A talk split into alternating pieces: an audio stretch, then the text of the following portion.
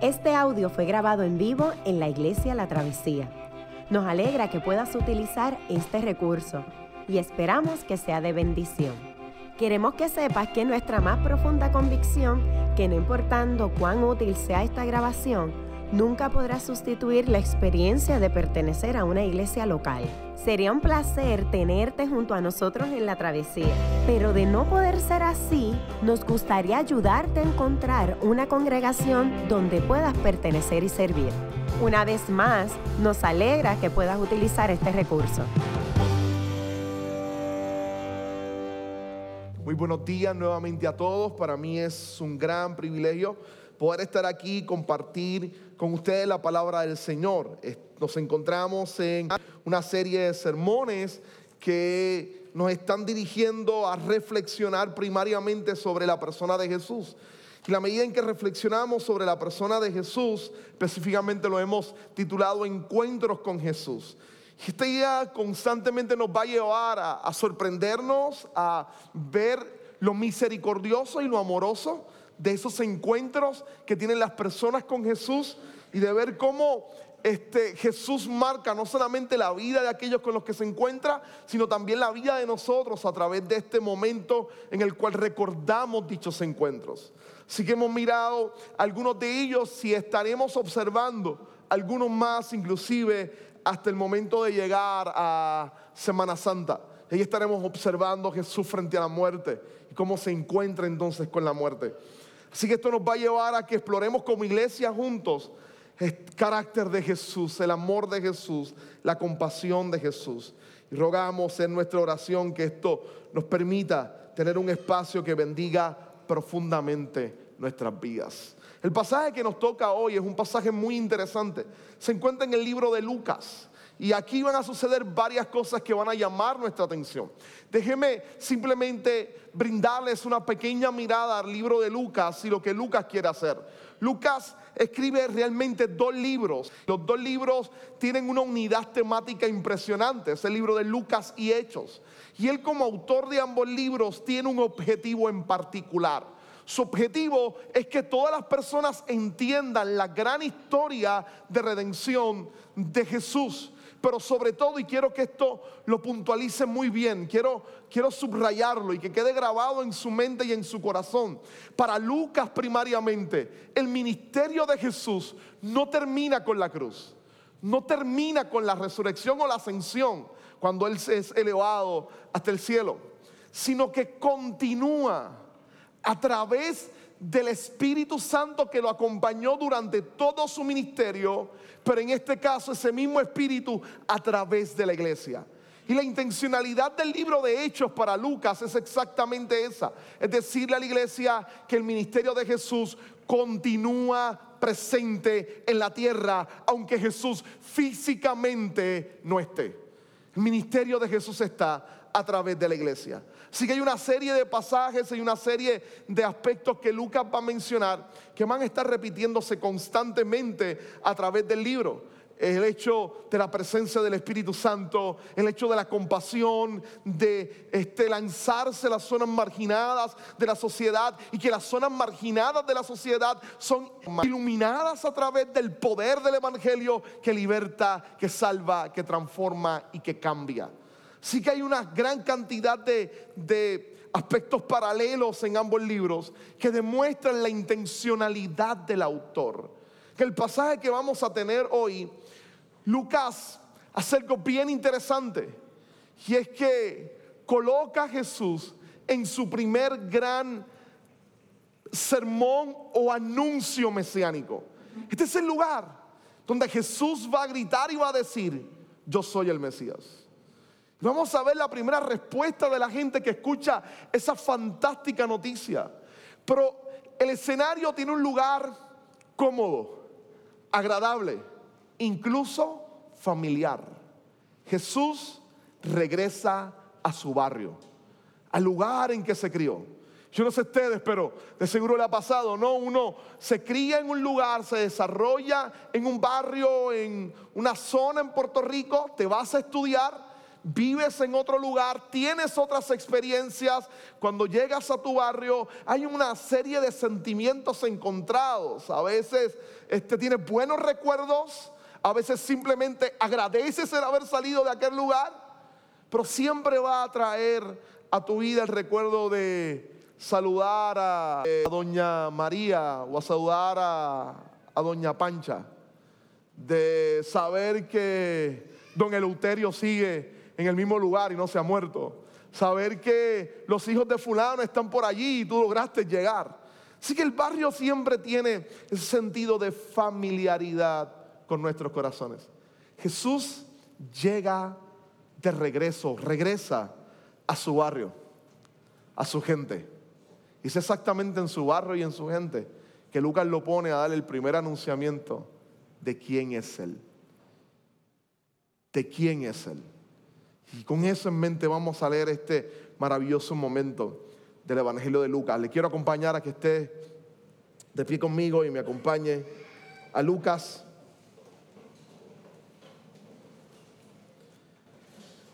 Capítulo 4, versos 14 al 30. Lucas 4, versos 14 al 30.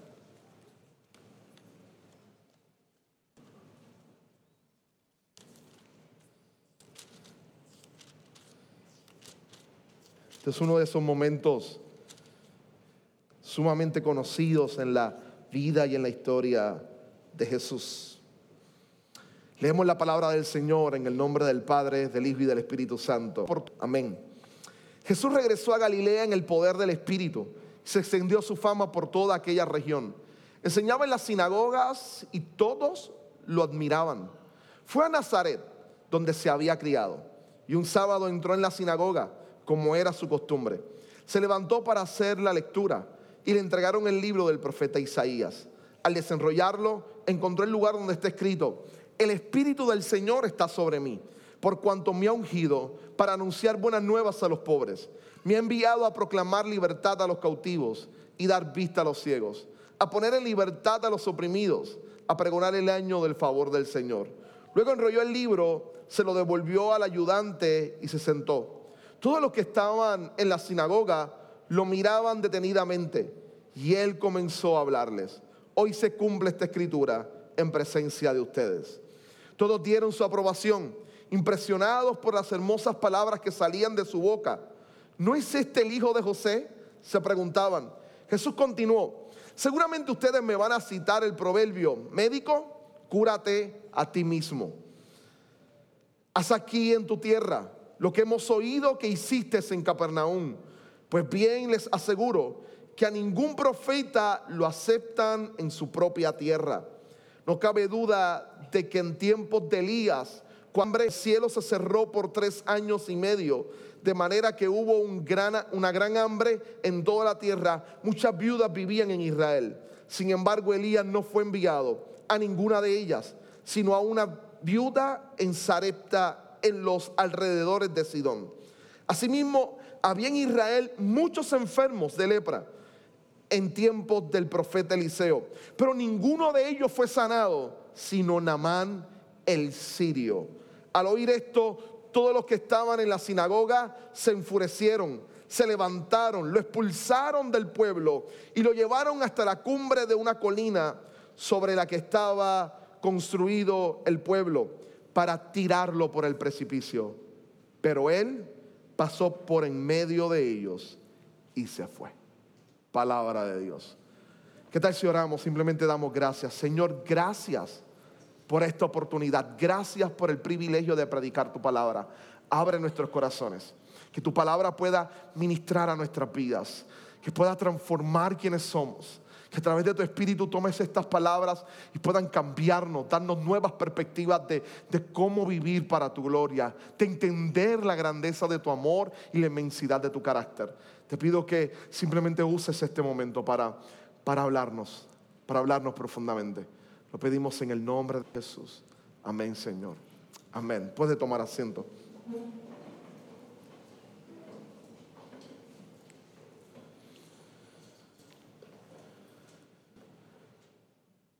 Uno de los teólogos principales de Yale, profesor de teología, Miroslav Wolf, nació en Croacia, Yugoslavia.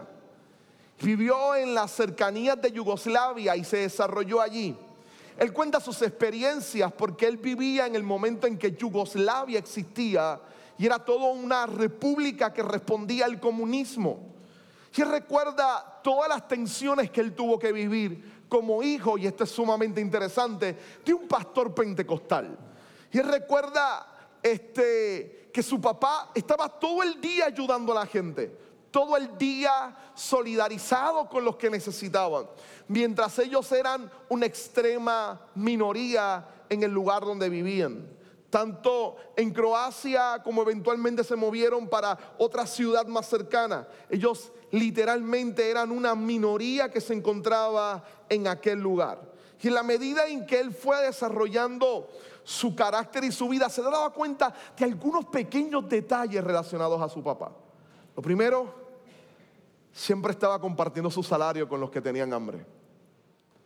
No importa de dónde fueran, no importa quiénes fueran fuera gente del gobierno, fuera gente en favor de la dictadura que existía, fuera gente que estaba involucrada en movimientos de rebelión. Cuando se dio el genocidio en los Balcanes, en Yugoslavia, cuando mataban personas, luego que cae el gobierno, su papá empieza a ser acusado por todos los bandos habidos allí, por ayudar a los rebeldes y por ayudar a la gente del gobierno. El perdón y la misericordia y el acto de gracia de él lo llevaba a que le cuestionaran constantemente.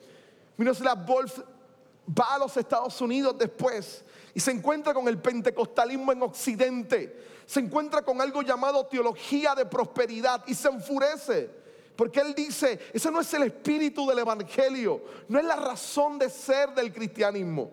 Y él se molestaba porque él decía, ellos tergiversan la verdadera fe que se entrega, no importa cómo responda la gente a tu amor.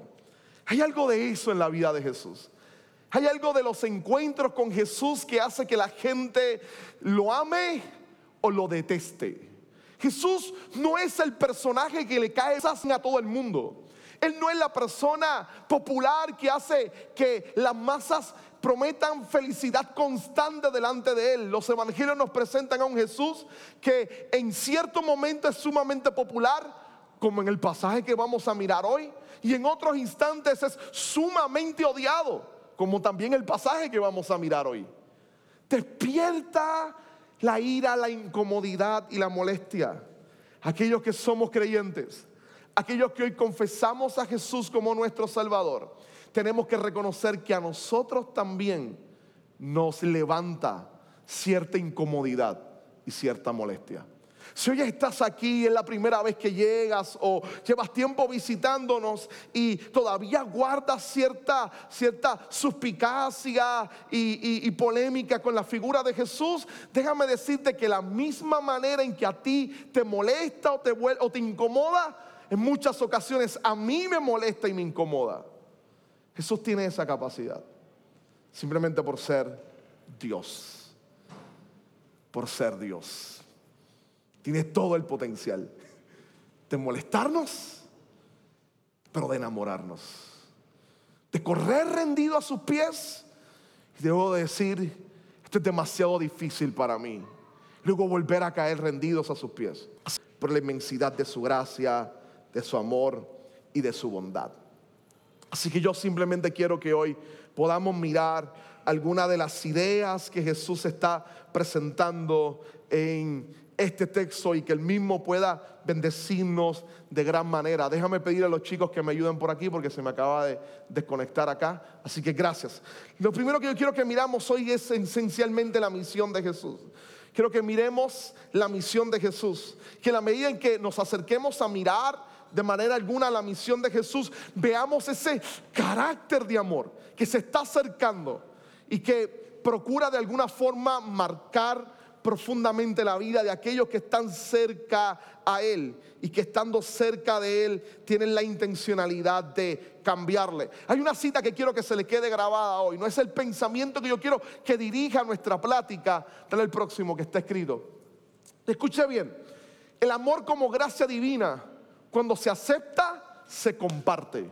Esta es mi tesis, cuando usted acepta el amor de Dios, usted no lo gana, usted lo acepta. Cuando usted acepta, usted lo recibe. Cuando usted acepta que ha recibido el amor de Dios, es tan poderoso que tiene que compartirlo. Pero ese acto de aceptarlo, de compartirlo, puede ser ofensivo. Esta cita puede ser polémica y yo quiero desarrollarla mediante el texto. Déjenme volverla a repetir. El amor como gracia divina, cuando se acepta, se comparte. Pero ese acto de compartir puede ser ofensivo. Vamos rápidamente a mirar el texto. Mire cómo Lucas comienza. Lucas nos narra la idea de Jesús llegando directamente a una región. Jesús regresa a Galilea en el poder del Espíritu y se extendió su fama por toda aquella región. Jesús se está moviendo, sale de, del bautismo, pasa por el desierto. Y como les decía, Lucas constantemente nos está diciendo lo importante del Espíritu Santo. Mírenlo en Lucas un momento. Él, cuando se le da el anuncio a María de que va a quedar encinta, la cubre el Espíritu Santo de Dios. Y le dice, el ser que va a nacer en ti es el Hijo de Dios. Cuando va corriendo a visitar a su pariente Elizabeth, el Espíritu Santo hace que Juan el Bautista, el bebé que esté dentro de ella, salte en su barriga. María es llena del Espíritu y empieza a cantar el maravilloso himno del Magnificat. Jesús ya es adulto. Y entonces entra y se aparece el río Jordán y es bautizado por Juan el Bautista. Cuando sale, el Espíritu aparece como una paloma encima de él. Luego el mismo espíritu lo mueve hacia el desierto para que enfrente la tentación de Satanás y salga como el nuevo Israel que venció donde Israel había fallado en medio del desierto cuando salieron de Egipto. Y ahora el mismo espíritu lo conduce directamente a una sinagoga. Regresa nuevamente a Galilea y luego pasa a Nazaret. Jesús se está moviendo y llega el día sábado y el sábado se acerca a un lugar llamado Nazaret. Cuando llega a este lugar, que es donde él nació, donde se crió, donde se desarrolló, allí seguro están sus familiares, está la gente que lo vio pequeño y lo vio crecer, está, es su barrio, son su gente. Cuando llega a aquel lugar, él decide cumplir el honor de honrar a Dios y de adorar a Dios. Visita la sinagoga el día sábado. La sinagoga se había convertido en el lugar de reunión de Israel literalmente significa eso, lugar de reunión. Era donde se reunía la asamblea o lugar donde se reúne la asamblea. La gente en Israel se reunía a celebrar el sábado y adorar a Dios. Sus servicios no eran tan diferentes de los nuestros. Había eh, oración, había entonación de cánticos o de salmos, había lectura de las escrituras y alguien se colocaba sobre sus pies a hablar y proclamaba algún consejo de las escrituras y de la palabra del Señor. Se le daba la autorización a hombres de 30 años o mayores de 30 años a que tuvieran la oportunidad de hacerlo. Jesús se acerca y parece que ya en la región lo ha hecho varias veces, así que de repente se acerca a su sinagoga, pasa la imagen, pasa a su sinagoga y eso es simplemente una imagen de de la iglesia sinagoga en Nazaret, donde se cree que era la sinagoga a la cual Jesús este, hace este pronunciamiento. Se acerca, entra en esa sinagoga y al entrar en la sinagoga, este, están cantando, acaban de terminar de cantar y llegó el momento de que alguien lea públicamente. Y luego de leer el texto públicamente se le da la oportunidad para que él dé una pequeña reflexión, una reflexión sobre ese texto. Y entonces Jesús pide que le den el rollo. El rollo era algo como, como una especie de papeles que se enrolaban en estos rodillos. Si no era un libro como lo que nosotros tenemos hoy en día, simplemente lo tomaba, lo abría, lo alargaba en una gran mesa y allí entonces buscaba el lugar donde se iba a leer. Jesús lo toma y se da cuenta de Isaías 61. Jesús sabe lo que significa Isaías 61. Él conoce las esperanzas de Isaías 61. Isaías 61 era la proclamación de la llegada del Mesías y era el anuncio de que ese Mesías iba a iniciar un nuevo tiempo. Escúcheme bien, una nueva era. Déjenme volverlo a repetir, un nuevo amanecer, una nueva realidad para Israel. A eso ellos le llamaban jubileo. Y aunque siempre celebraban jubileo, cada cierto tiempo Israel tenía como ordenanza celebrar esto llamado jubileo. ¿Qué era el jubileo? El jubileo no era otra cosa que un momento donde las deudas eran perdonadas, donde los esclavos eran libertados, donde las propiedades se le devolvían a la gente y sus propiedades familiares les eran devueltas para que las tuvieran, donde todas las deudas se cancelaban donde el sistema económico de Israel volvía a nivelarse y se supone que estaba diseñado para que no existieran unos ricos y unos pobres, sino que cada 70 años en el momento de jubileo todas las clases sociales desaparecían y ¡pap! teníamos un elemento nivelado. Tal vez molesta sus oídos, no estoy hablando de comunismo. El comunismo ha demostrado que no es ningún sistema viable. Esto es un sistema pensado por Dios. Claro, Israel en su contexto de seres humanos caídos nunca lo cumplieron a la plenitud. Pero eso no dejó de que los profetas pensaran y soñaran con un momento donde eso sucediera. Isaías 61 hablaba de ese rey, ese personaje que vendría, ese siervo ungido que vendría a establecer un año de libertad para todos, pero en todos los sentidos un super jubileo donde la gente sería cambiada. Ellos estaban conscientes que sus reyes no podían hacer eso. Necesitaban un personaje totalmente diferente. Jesús mire ese pasaje y decide exactamente leerlo. Cuando lo abre es un poema. Así que mira este poema de Isaías que anuncia su venida y decide leerlo. Mira lo que dice el poema. Pasa a la parte. Miren lo que dice el poema. El Espíritu del Señor está sobre mí, por cuanto me ha ungido para anunciar buenas nuevas a los pobres. Me ha enviado a proclamar libertad a los cautivos y dar vista a los ciegos, a poner en libertad a los oprimidos, a pregonar el año del favor del Señor. Y él cierra el libro y lo pone al lado. Y en este momento Jesús hace algo genial. Al tomar Isaías comienza la mente de ellos a correr. Pareciera que Jesús tenía fama, así que ellos sabían que exponía bien la escritura. Estaban deseosos de ver qué Jesús iba a decir con relación a esto. Abre y anuncia el término del jubileo. Toma esta porción que habla sobre los pobres recibiendo una buena noticia. Los Nahuín, aquellos que son oprimidos, los indefensos, aquellos que no pueden acceder al progreso, o, a la mejora de su situación porque personalmente o las circunstancias se lo impiden. Hay una noticia para aquellos que constantemente estaban siendo excluidos por su poca capacidad de adquisición económica. Ellos eran excluidos de la sociedad, ellos eran excluidos de la, toma de decisiones, ellos eran excluidos inclusive de ser personas y ser consideradas personas importantes. Y lo que está anunciando esto es que a ellos se les proclama las buenas noticias de que Dios no los excluye, aunque el sistema sí los excluya, y que el Evangelio está apto para también trabajar con sus pecados y cambiarle y transformarle. Lo próximo es que habla de los cautivos. Y en el contexto de Isaías apuntaba a los que eran esclavos. Pero también tenía la capacidad de apuntar a otros tipos de cautiverios. Israel no era necesariamente esclavo, pero en el tiempo de Jesús se sentían cautivos. Habla y proclama la idea de la apertura, de la, de la, de la devolución de la vista. Los ciegos van a poder ver no solamente los ciegos físicos. Hay un anuncio de que van a poder ver la verdad del amor de Dios manifestándose en medio de ellos. Hay un llamado de libertad a los oprimidos. Y este concepto es tan amplio que abarca desde los impactados emocionalmente hasta la confesión de pecado. Hasta la confesión de pecado.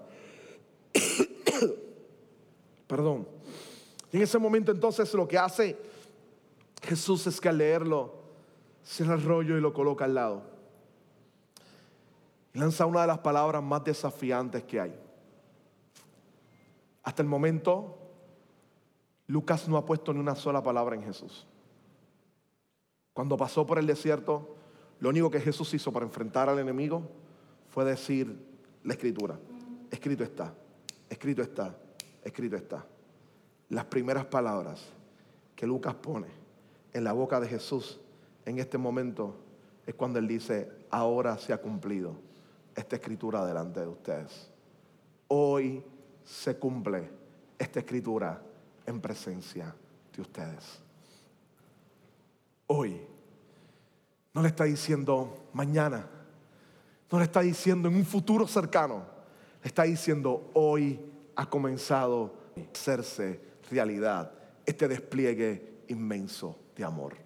Hoy es el tiempo de libertad. No después. No dentro de un año. Hoy ha comenzado a cumplirse esto. La fuerza en Lucas es súper importante. El hecho de detallar lo temporal para Lucas es crucial. Jesús está anunciando, esto, este, este lanzamiento del reino de Dios comienza hoy. Acaba de iniciar. No soy simplemente alguien que va a hablar de una promesa. Hoy esto acaba de comenzar. Hoy esto acaba de iniciar. Hoy esto acaba de acercarse y de ser una realidad para ustedes. Ahora, ¿qué tal si nos detenemos un minuto nuevamente a reflexionar en ese mensaje? Y mientras miramos esto que dice hoy, se cumple eso en nosotros. Yo creo que aquí se presenta la misión de Jesús. Yo creo que todos los que estamos aquí necesitamos volvernos a encontrar con esa misión. Porque todos estamos representados en alguna de estas expresiones que Jesús está proclamando. Sí, algunos de ustedes de seguro no provienen de los mejores lugares de sus países o de este país. Tal vez algunos de ustedes no han tenido las grandes oportunidades y han sufrido el desprecio constante en la vida. Tal vez miras a tu vida y tu vida no tiene nada significativo, piensas tú. Tal vez todo el mundo te ha dado la espalda de forma constante. Pero Jesús se pone enfrente y te dice, yo no la doy yo te doy la misma oportunidad de escuchar el Evangelio. Y es porque el reino no excluye a nadie, sino que la proclamación del Evangelio está abierta para todos aquellos y desea alcanzar a gente de diferentes estratos sociales con la proclamación de la gracia divina. Tal vez algunos de nosotros necesitamos escuchar esas palabras y que esas palabras retumben profundamente en nuestro corazón. Dios no nos excluye. Él es el que corre hacia nosotros. No solamente a los pobres, sino también a los cautivos. Hay mil maneras de estar cautivos. Cautivos por el trabajo, por una falsa idea de éxito laboral. Cautivos porque hay adicciones en nuestra vida que dominan quienes somos. Cautivos al dolor, cautivos a la angustia, cautivos a nuestra incredulidad. Jesús se acerca y dice, yo tengo la llave de tu cárcel y hoy abro las puertas para que puedas salir. Él es el que brinda libertad. No importa cómo se llame tu cárcel. No importa cuán grande y profunda sea tu adicción. Él es el gran libertador. Es el que abre nuestros ojos para que podamos ver con, con capacidad la gracia y la bendición del Señor. Es aquel que tiene el poder para libertar también a los oprimidos, aquellos que por todos los fracasos o por las heridas que esta vida nos ha provocado, Él es el que tiene poder para sanar, para, para los quebrantados de corazón, sanarles profundamente, para trabajar con aquellos que están sumamente heridos o con aquellos que están viviendo la vergüenza del pecado, sienten que no hay perdón para ellos. Hay libertad para aquellos que el pecado oprime. Hay libertad para aquellos que las tinieblas oprimen. Hay libertad para aquellos que están siendo oprimidos por fuerzas que entienden que exceden su capacidad. Hay alguien que es más poderoso que toda fuerza en la tierra y él ha prometido ser tu libertador y tu restaurador. ¿Cuándo? Hoy se cumple esa promesa delante de ustedes. Hoy se cumple esa promesa delante de ustedes. no solamente es el hecho de que somos receptores de esa promesa, iglesia. Es que la visión de Lucas en todo su libro, en dos tomos, Lucas y Hechos, es que la iglesia se empodere a través del Espíritu para la misma misión de Jesús. Por eso los que hemos recibido el amor de gracia, lo hemos aceptado, somos empujados a compartirlo. Somos empujados a compartirlo. si recibimos, nos involucramos en la misión de Jesús. En los próximos domingos estará chocando y usted estará aquí con varios encuentros de Jesús, donde Jesús restaura la salud de la gente. Pero la gente no solamente se siente agradecida, sino que sigue a Jesús. Aquellos que reciben el amor o la gracia, el amor como gracia de Dios, son gente que quieren compartirlo. Siguen a Jesús en su misión. Quieren ver a otros también siendo este, restaurados también. Es el llamado iglesia de la travesía a que nos involucremos en la misión de Jesús, con los pobres, con los que están oprimidos, con los que están indefensos, con los que están excluidos, y crear una comunidad de fe aquí en la travesía, donde ellos no se sientan excluidos. Donde ellos no se sientan separados, donde ellos entiendan que hay una familia que les ama y que les acepta tal y cual. Son. Es el llamado a través de la palabra a proclamar la luz que ilumina en medio de las tinieblas que le da vista para que puedan ver la belleza de Jesús. Convertirnos en los brazos del Señor aquí para restaurar a los oprimidos, a los golpeados, a los lastimados, como tú y yo estamos o hemos estado. Esa es la misión de poder hacer exactamente lo mismo. Nos rodea una sociedad que pide a gritos, una iglesia empoderada por el Espíritu que siga la misión de Jesús. Hay una sociedad alrededor nuestro que nos está gritando eso desde hace mucho tiempo. Ahora pasemos un momento a mirar los receptores de este mensaje. Mire la parte de los receptores del mensaje y aquí hay algo que a mí me llama mucho la atención. Esta gente se sorprenden. Literalmente su actitud es una actitud de sorpresa. Luego que Jesús exactamente dice eso, ellos comienzan a sorprenderse. Quedan sorprendidos profundamente por el acto de Jesús.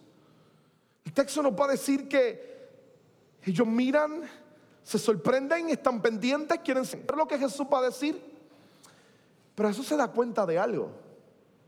Miren, Jesús está en Galilea, el norte de Palestina estaba caracterizado por la pobreza, por la exclusión, por el abuso de los poderes alrededor, tanto de los poderes que Roma había puesto como parte del mismo imperio. Era un lugar bien marginado. Jesús vivió en una zona de alta pobreza. Él mismo indica que él fue pobre a pesar de todo lo que otra gente dice por ahí. Jesús mismo indicaba, él era pobre vivía en una comunidad de pobres, así que este mensaje para ellos es una noticia de esperanza. No sé si ha tenido la oportunidad de estar o de ver un servicio de una iglesia afroamericana. El momento en que el predicador está predicando y la gente desde el piso le dice, come on, preaching. Si de responderle rápido, si, si esto se diera en una de esas iglesias, la gente estaría de pie gritando, diciendo, vamos, vamos, predícame. Jesús le está diciendo exactamente lo que ellos necesitan oír. Ellos están entusiasmados con lo que Jesús está predicando, están sorprendidos. Pero su respuesta es, dime cómo eso va a suceder. Porque tú no tienes poder económico, tú no tienes poder político, tú no tienes poder adquisitivo. Es más, tú eres el hijo de José el carpintero. Tú no puedes hacer nada de lo que estás prometiendo. Y Jesús sabe que le están pidiendo una señal. Vamos, si es verdad que tú eres el que vas a hacer todo eso, muéstrame cuán poderoso tú eres. Jesús los mira y les dice, yo sé que ustedes me están diciendo, médico, cúrate a ti mismo. Y les digo, y esta frase se ha vuelto lapidaria en Puerto Rico, no hay un profeta que sea honrado en su propia tierra. Y luego pasa a dar dos ejemplos. Y los dos ejemplos son espectaculares. Son dos ejemplos de milagros hechos por profeta a gentiles. Ahora, ahora déjeme detenerme aquí. Dos milagros a gentiles. A gente étnica o racialmente diferente al pueblo de Israel. Enemigos constituidos de Israel. Los separa. Y cuando él dice eso, se levantan en brote, se molestan y quieren matarlo. ¿Qué pasó aquí? ¿Cómo esta gente cambió tan rápido? ¿Qué sucedió? ¿Están locos? ¿Qué le acaba de suceder a ellos? Están celebrando a Jesús. Simplemente le piden, enséñanos cómo eso va a suceder. Y cuando Jesús vuelca el sermón para decirle, ¿saben quiénes quieren escuchar esto? Los gentiles que están alrededor de aquí. Vamos a matarte. Tú estás mal. es sumamente interesante. Piénselo, piénselo, piénselo. Jesús llega y se la presenta. Ellos necesitan eso. Pero lo que Jesús representa inmediatamente no parece muy convincente. Dame algo más para yo creer lo que estás diciendo. Y Jesús les dice, no hay nada más. Se lo voy a anunciar a los gentiles para que sean parte del pueblo de Dios. Y cuando ellos le dicen eso, se molestan. Ahora, esto es que escuche, cada vez que yo leo este texto me doy cuenta que usted y yo somos tan parecidos a ellos usted no es para nada diferente a ellos. Muchos de los que estamos aquí, cuando miramos nuestra vida de pecado, cuando observamos nuestra rebelión contra Dios, lo fracturado, las tinieblas que hay en nuestra vida. Cuando le echamos un vistazo a nuestras tinieblas, a veces nos hablan de la gracia de Dios y venimos al servicio y pareciera ser que estos predicadores en la travesía todo el tiempo están hablando de gracia, de gracia y de gracia y de gracia. Pero para, para un momento, eso no puede ser tan fácil. Yo necesito hacer algo. Hay algo que yo tengo que hacer. Hay algo que yo tengo que poner en práctica. Hay algo que yo tengo que ejecutar. Y muchas veces es el indicativo primario de que no hemos comprendido el Evangelio, que no hemos entendido el poder de la gracia. Y es que escuche, no hay nada que nosotros podamos hacer. Todo lo que necesitamos fue hecho ya por Jesús en la cruz del Calvario. Él lo hizo todo por amor. Somos simplemente recipientes de ese amor. Gente que movida por la fe a simplemente aceptar ese amor y recibir el perdón del Señor.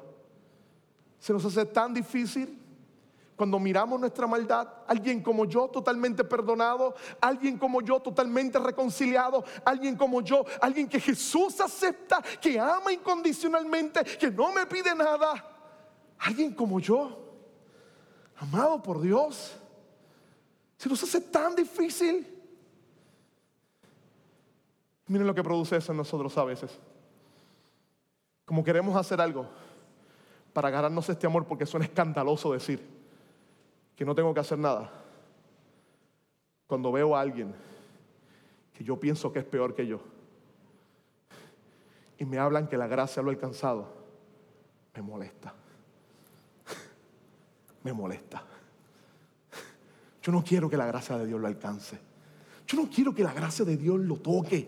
Porque mira cuán malo es Él. Mira cuán pecador es Él. Yo tengo problemas en aceptar la gracia, pero soy rápido para mirar al otro y decir, Él no puede ser un recipiente de la gracia. Tiene que haber algo de bondad antes para que Él pueda aceptarla. Yo no quiero que la reciba. Yo no quiero que la reciba. yo no sé si esto le ha pasado. A mí me ha pasado varias veces. Soy, cada vez que lo veo soy bien similar a ellos. Quiero darle un ejemplo para que me entienda hoy. Quiero darle un ejemplo para que me entienda hoy. Este, este es uno de los ejemplos que yo mismo en este instante no creo que esté capacitado para cumplir, ni para emular. Ponme la foto del anciano.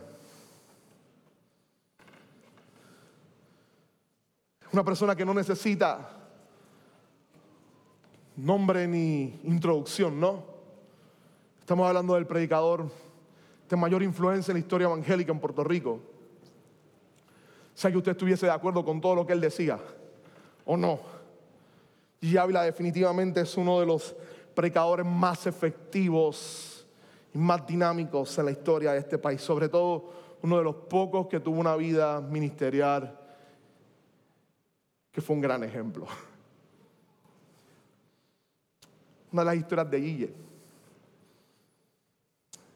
que comenzó a contemplar dos semanas después del hecho, fue estar orando en Calle en el centro de su ministerio, que recibiera la noticia de la policía de Miami, diciendo que el esposo de su hija la había apuñalado varias veces y ella había muerto.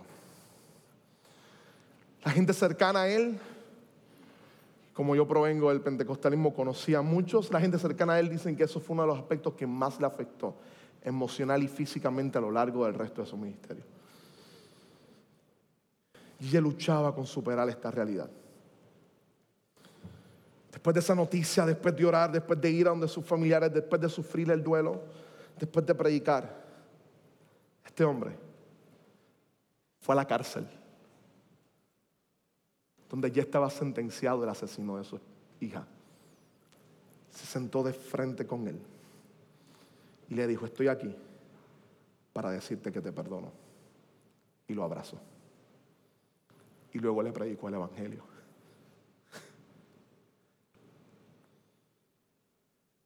Eso suena escandaloso para mucha gente. Suena sumamente escandaloso. Ese merecedor de la gracia, ese merecedor de que Jesús lo salve, ese que le quitó la vida a la hija de este predicador, él merece que corra, que lo abrace, que lo reciba, que lo perdone. No, patológicamente tiene que estar mal. Es el poder del amor y de la gracia que tiene la capacidad de ofender a muchos, inclusive a nosotros. La capacidad de ofender a muchos, inclusive a nosotros. No hay nadie tan malo que sea incapaz del perdón de Dios. No hay nadie tan oscuro que la luz del Evangelio no pueda penetrar y salvar. Y esta noticia debe hacerte regocijar como nunca porque significa que tu maldad también es perdonada por Jesucristo en la cruz. Déjeme cerrar este sermón hoy con lo siguiente. Jesús cierra el rollo, lo entrega, le dice que se va a los gentiles y esta gente que quiere una señal más para creer en que la gracia ha llegado a libertarlos, se molesta porque la gracia también va a alcanzar a lo que ellos entienden son sus enemigos, raciales y políticos. Pero hay algo en el sermón de Jesús que Jesús hizo adrede que es genial. Ellos lo quieren matar y Jesús simplemente pasa por medio de ellos. Pero esta idea de que Lucas ya coloca aquí la intencionalidad de la gente de matar a Jesús y lo que Jesús hace, esa conexión es poderosa. Porque miren lo que ocurre. Jesús tomó el rollo del profeta Isaías, Isaías 61, pero no lo leyó completamente. Déjenme presentarles Isaías 61. A pregonar el año del favor del Señor y el día de la venganza de nuestro Dios. Jesús tiene el rollo abierto. Toma el Salmo 60, el Isaías 61, versos 1 y 2. Lo lee completo. Pero cuando habla del año del favor del Señor y del día de la venganza, y el tema de esa parte del libro de Isaías es la combinación del año del Señor y de la venganza de Dios en el sentido de juzgar, Jesús se detiene y decide él mismo no leer esa parte. Jesús identifica su ministerio, lo cierra. Pero si el año del favor del Señor viene acompañado de la venganza de nuestro Dios, ¿por qué Jesús lo omite? Algunas de las pistas es la siguiente. Porque ese día pronto va a pasar para sus espectadores. Para nosotros, ese día tuvo lugar. Donde Jesús tomó la venganza de Dios contra el pecado que debíamos sufrir nosotros y la echó sobre él en la cruz del Calvario. No, él no les anunció el día de la venganza del Señor, porque él cargaría sobre él el día de la venganza de Dios. Para simplemente permitirnos disfrutar del jubileo, de la liberación, de la restauración, del perdón y de la gracia de Dios. Mientras él iba a la cruz a cargar con toda la ira de Dios por usted y por mí. Gracia del Evangelio puede ofender a muchos porque tiene el poder para alcanzar a los indeseables de la sociedad. Soy uno de esos indeseables que la gracia de Dios alcanzó. Hay problemas con el Evangelio cuando nos sentimos mal, porque personas oscuras por el pecado, pensamos nosotros que no pueden ser recipientes de la gracia. El que ellos sean recipientes de la gracia nos brinda la esperanza y que nuestro pecado, oscuro también, fue tratado de la misma manera en la cruz del Calvario por Jesús. Es el mismo y nos trae perdón y reconciliación para que corramos en misión a gritarle al mundo, inclusive a esa gente como Yeye Ávila hizo. Jesús te perdona. Nosotros también. No importa lo que hayas hecho. Jesús te perdona y nosotros también. Ese acto de amor ofende a muchos. Por eso el amor como gracia de Dios, cuando se acepta, se comparte, aunque ese acto pueda ser ofensivo, pueda ser ofensivo. Oremos.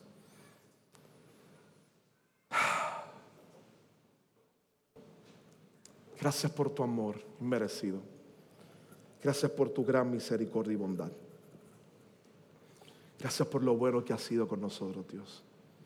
Permite que tu evangelio pueda cada día ser más real en nuestras vidas. Ayúdanos. Que nuestros pecados sean llevados ante ti. Ayúdanos, ayúdanos a perdonar y a mostrar tu perdón a otros. Ayúdanos amar y a mostrar tu amor a otros. Ayúdanos a darnos cuenta que el Evangelio no es solo para nosotros, sino para otros también. Que esto se convierta en un refrescante aliciente en nuestras vidas. Que aquellos que hoy no han entregado sus vidas a ti puedan entender que el amor tuyo fue tan real y es tan poderoso que tú perdonas sus pecados que moriste por ello en la cruz del Calvario. Pero al mismo tiempo que a todos los que estamos aquí podamos rendirnos profundamente en la inmensidad y en la grandeza de tu amor, aceptándolo y comprendiendo la riqueza del Evangelio. Te lo pido en el nombre de Jesús. Amén, Señor. Amén. Qué bueno que pudiste escuchar esta grabación. ¿Qué tal si la compartes con otros? Recuerda que hay muchos más recursos en nuestra página latravesía.org, donde también puedes realizar un donativo. Dios te bendiga.